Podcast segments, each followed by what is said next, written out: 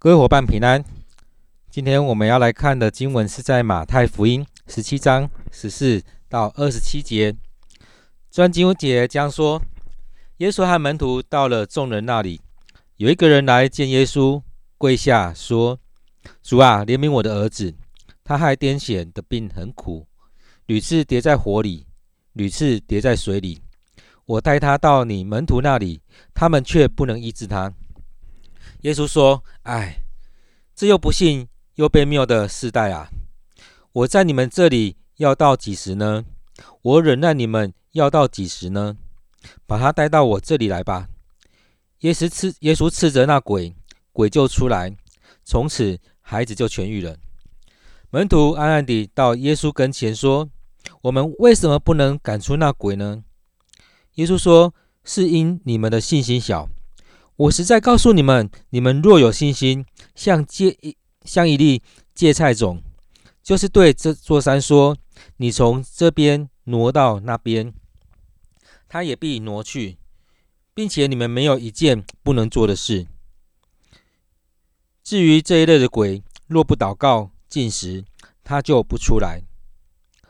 他们还住在加利利的时候，耶稣对门徒说。人子将要被交在人手里，他们要杀害他。第三日，他要复活。门徒就大大的忧愁。到了加百农，有收顶水的人来见彼得，说：“你们的先生不纳顶水，不纳顶水吗？”彼得说：“那。”他进了屋子，先生啊，耶稣先向他说：“西门，你的意思如何？”世上的君王向谁征收关税、丁税？是向自己的儿子呢，是向外人呢？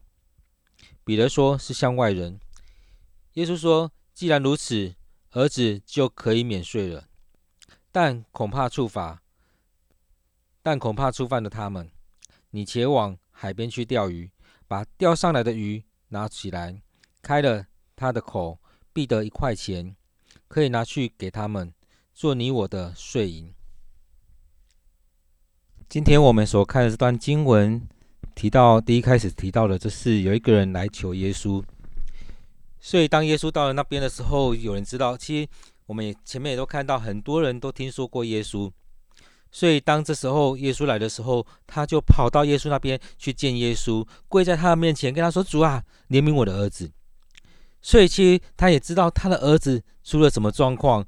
真的，他看到非常多次，他掉到火里被烫伤，他掉到水里还好没有被淹死。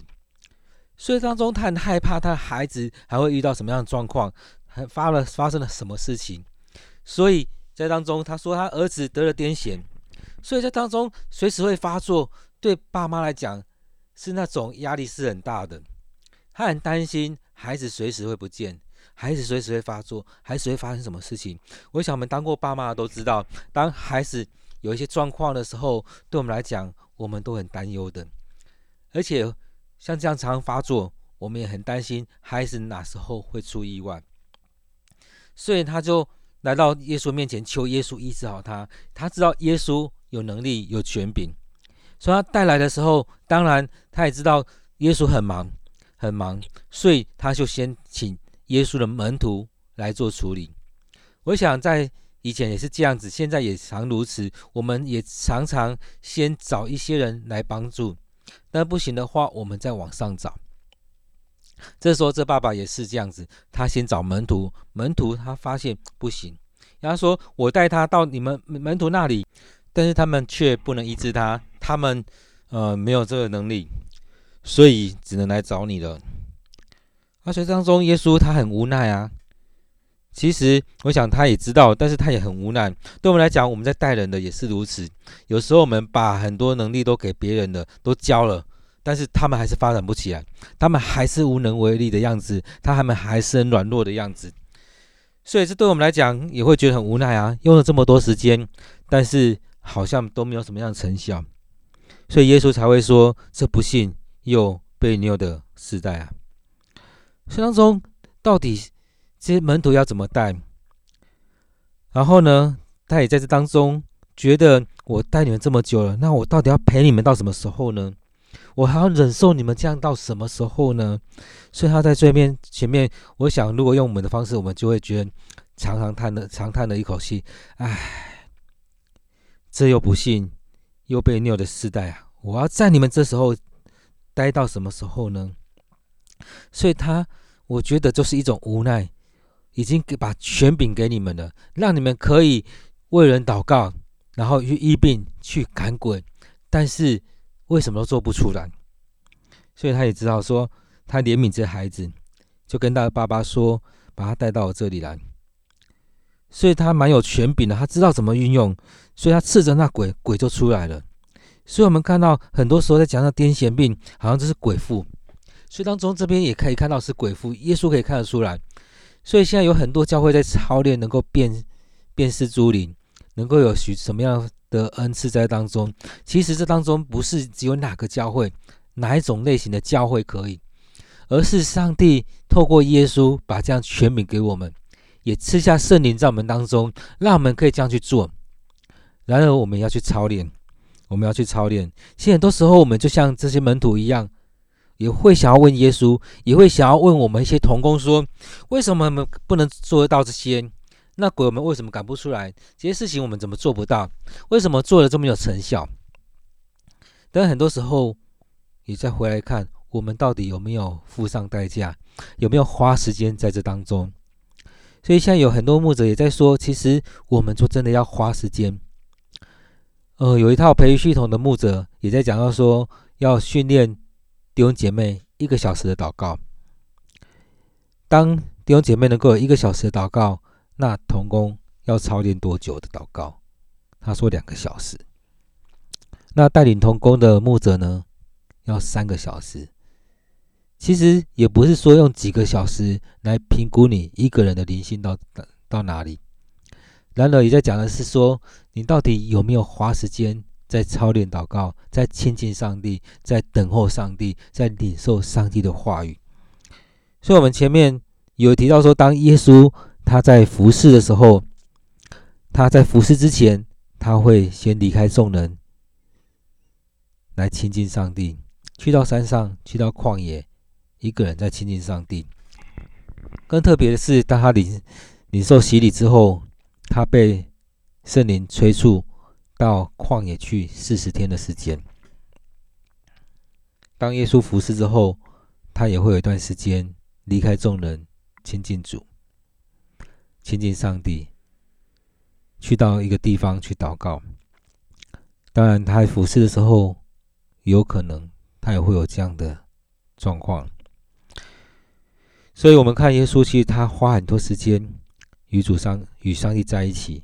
他花很多时间在祷告里面。当他要被定的时候，在克西马尼园，他也一直在那当中祷告。所以，当耶稣有这样的恩赐，他有这样能力，他有这样权柄的时候，我们都觉得很自然。但是，我们看他也花了很多时间在亲近上帝。那我们呢？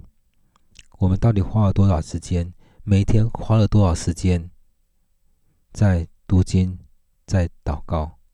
也就是我们说的领袖，也就是我们说的亲近上帝。而这些门徒也常如此，所以当耶稣带他们去的时候，他们也是沉睡，他们也不知道他们要做什么。其实有很多人在分享祷告要做什么，祷告几次就不知道讲什么话了，所以才需要祷，需要操练。所以当门徒他们也不敢在众人面前问，其实也是要顾虑到自己颜面。所以他暗暗的来到耶稣面前，来问他：我们为什么不能赶出那鬼呢？为什么你可以做得到的，我们却做不到？为什么这些事情我们也是这样去做啦，但是没有成效？而这时候，耶稣就跟他们说：你们的信心小。这也可以回到我们在讲的，很多时候我们在祷告都只是一个形式上的祷告，我们并不相信这些事情会成就。或许我们理智上相信，但是我们心里不相信。我们心里还是有很多疑惑：这样祷告真的会好吗？上帝真的会动工吗？这件事情真的怎么样怎么样吗？可能我们还是有许多的问号在那当中，所以耶稣才会说：“因为你们的信心小。”所以耶稣也接着说：“你们如果有信心，那即信心即使是很微小，但是你们有确定的信心，你们真的有像这样相信，那就是对这座山说要从这边移到那边，也会成就。”其实我还蛮喜欢一个故事的，有一个那个故事说，有个教会，他们所在地区有饥荒啊，干旱，有干旱，很久没有下雨了。所以那个教会，他们举行祷告会，他们祈求上帝能够降下雨来，能够让这是这地区能够下雨。他们花一些段时间在举办祷告会。然而有一个小女孩，她也来参加祷告会，她带着雨伞来。虽然特别，每个人都只是要来参加祷告会。但是这个孩子，他来到这当中参加祷告会的时候，他相信接下来会下雨，所以他就带着雨伞来。他知道接下来就要下雨了。对我们来讲，我们常常是参加一个仪式，参加一个祷告会，就这样而已。我们也不相信事情会发生，我们也不觉得接下来会怎么样。然而在当中，我们看到那个小女孩，她有像星星去祷告会，接着就会下雨了。所以她要预备好，带着雨伞去参加祷告会。而这当中，我们看到耶稣在这里面讲到说，我们真的要有信心。若有信心的话，即使是很微小的信心，没有一件不能做的事情。所以，当我们凭着信心求，上帝就要让这些事情来成就。因此，我们就是要这样来操练我们生命，是不是有这样信心在？我们常常在做一些事情是很没有信心的，只是把做而已，就该做了就这样做这件事情而已。但是，并不是真的有这样的信心。耶稣也接着说：“这类的鬼若不祷告、进食，他就不出来。”我想，这也不是说你们要祷告之前，这时候马上祷告进食。我相信他要讲的是，要花一段时间，持续的亲近主。你每天都有祷告，每天都有花一段时间分别为圣，也就是把这段时间空出来，可能早上的一段时间，或中午或晚上的某一段时间，每天都有一段灵修的时间，把固定的一段时间空出来，来亲近上帝，让你其常常都有机会来见主的面，来向主祷告，让自己更加的专注。在这当中，当我们在进食的时候也是一样，让我们专注在这当中。所以，当你亲近主、亲近上帝到一段时间之后，你在做服事，相信很得心应手，因为你知道为什么为人祷告，你知道上帝的权柄就在你身上，上帝赐下权柄给你，让你可以为人服事、为人祷告。当我们这样做，我们也知道上帝要我们做什么样的事情。因此，就可以像耶稣这样去斥责那鬼。但很多时候，我们看到就害怕，看到就退后几好几步。所以遇到了一些要服侍的人，我们就退后好几步，就觉得我不行，我不行。那鬼当然，我们知道，很多时候就先把你吃了吧。很多时候也就这样得寸进尺的赢过了我们许多的人。把整个教会吞吃了，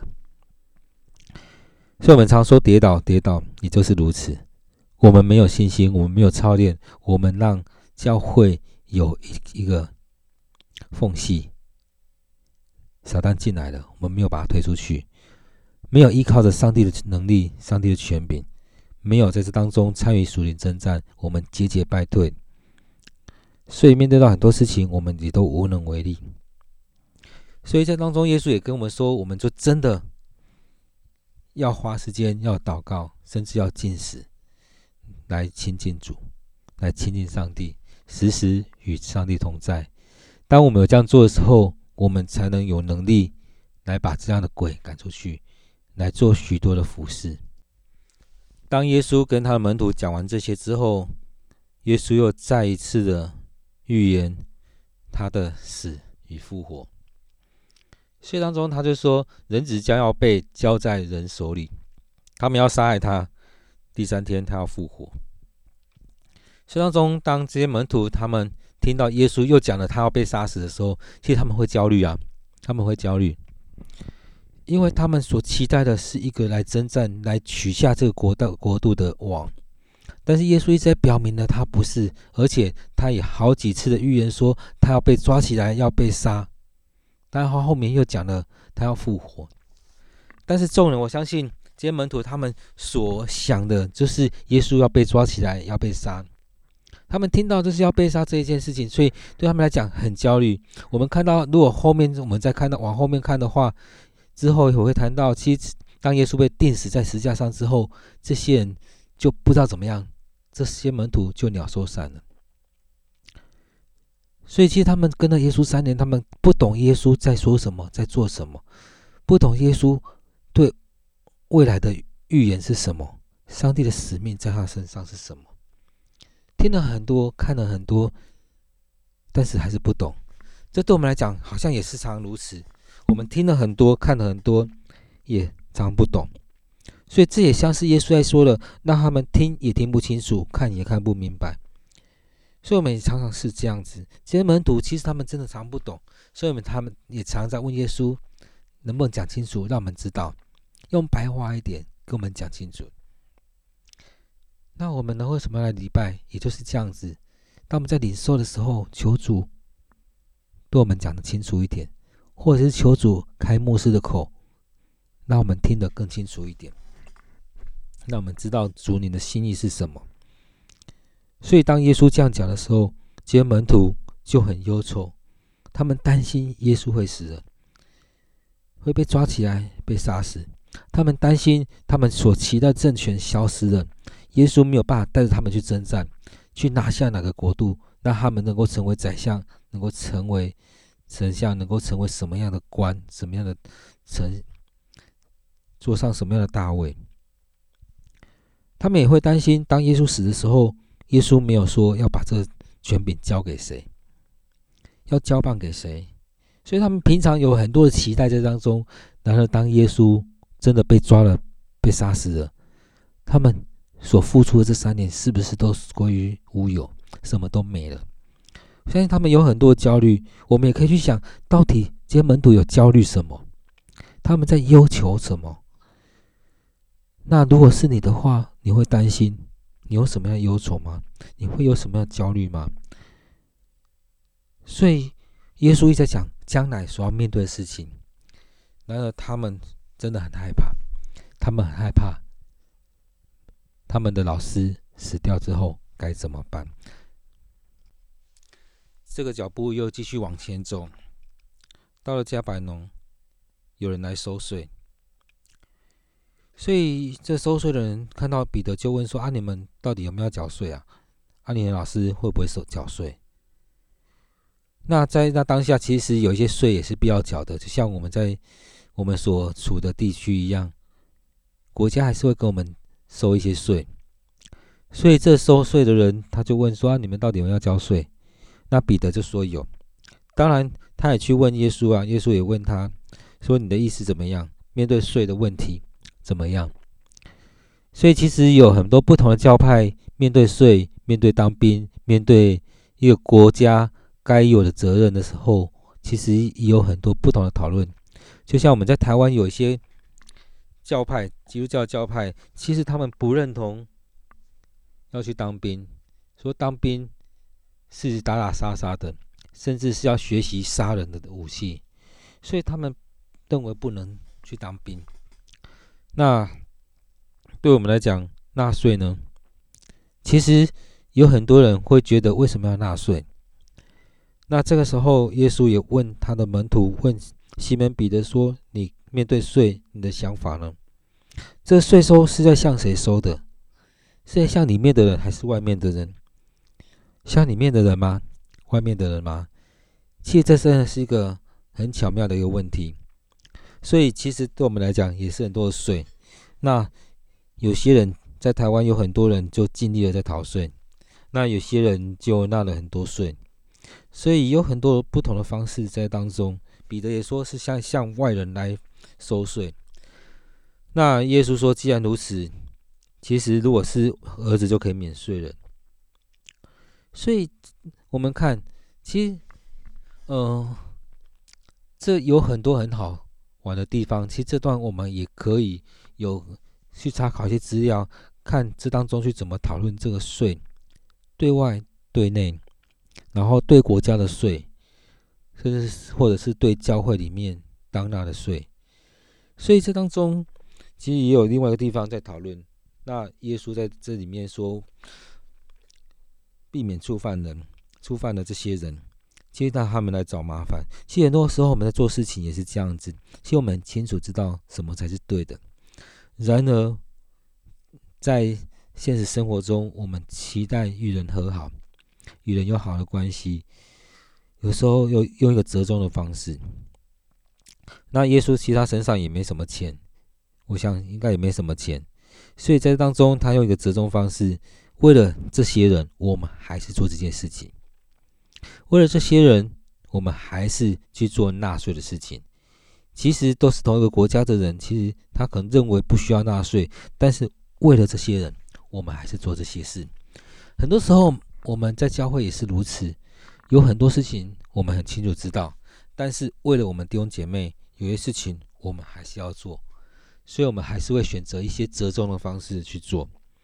所以，当我们在灵修的时候，有很多时候我们要站立得住，但是我们要求上帝让我们智慧去面对许多挑战、许多事情的时候，为了爱这些人，我们需要做一点缓冲的方式，而且也不伤害我们的信仰。所以，耶稣就。教彼得去钓鱼，其实彼得也是很会钓鱼的，他也是一个钓鱼的高手，抓鱼的高手，所以就叫他去，然后跟他说：“你抓了那只鱼，把它嘴巴打开，它里面有钱，那就拿这些钱去交税，那就是你跟我的税了。”所以在这里面，我们想有很多很奇特的，耶稣怎么会知道鱼里面鱼的嘴巴里面有钱？耶稣在当中服侍这个孩子，鬼就离开了。耶稣怎么知道他接下来所要面对的？其实回来再看，其实他所做了很多事情，都是因为他先与主与上帝同在。当我们与上帝同在，上帝就会启示一些东西给我们，让我们知道我们所要面对的。所以为什么我们要灵修很重要？我们要每天亲近主很重要。当我们亲近主，我们可以领受上帝的话。当我们祷告的时候，不单单只是祷告，不单只是一直讲一直讲。而是我们也要安静下来，主啊，你要跟我说什么？上帝会透过圣经对你说，上帝也会透过你安静下来的时候来对你说话。上帝会有很多时候要对我们说，然而当你的心没有静下来，你领受不到。所以我们在当中，我们也看到有很多人说主对他说，或者说他有什么领受。当我们有领受，我们还是要去查验。那在当中，我们看到耶稣其实他的领受之后，他其实他也我相信他也在跟上帝对话，也包含前两天我们在看的他跟摩西跟以利亚的这些对话，在这些对话过程当中，也看到了上帝要耶稣做什么，他们谈了什么，上帝给耶摩耶稣的位分在哪里，在属世属人的位分是怎么样？因此，当我们更加亲近上帝，相信你也可以领受上帝所赐给你的恩赐。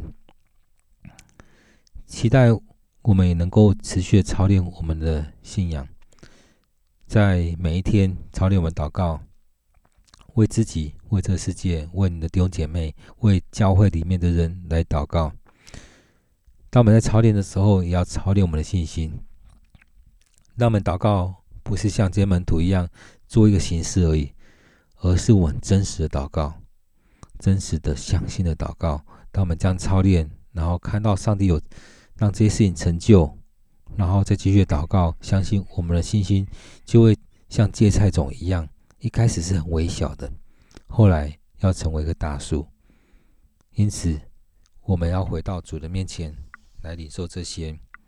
那今天大概就是三个东西，一个就是。主再次的在讲怎么样来服侍，在讲我们的信心是多怎么多么的微小，但是我们还是可以去服侍的。第二个，耶稣再次的复预言，他要被抓起来，死而复活。第三个，耶稣在讲税的问题，有人来来问，讲到问税，当然他就这样谈。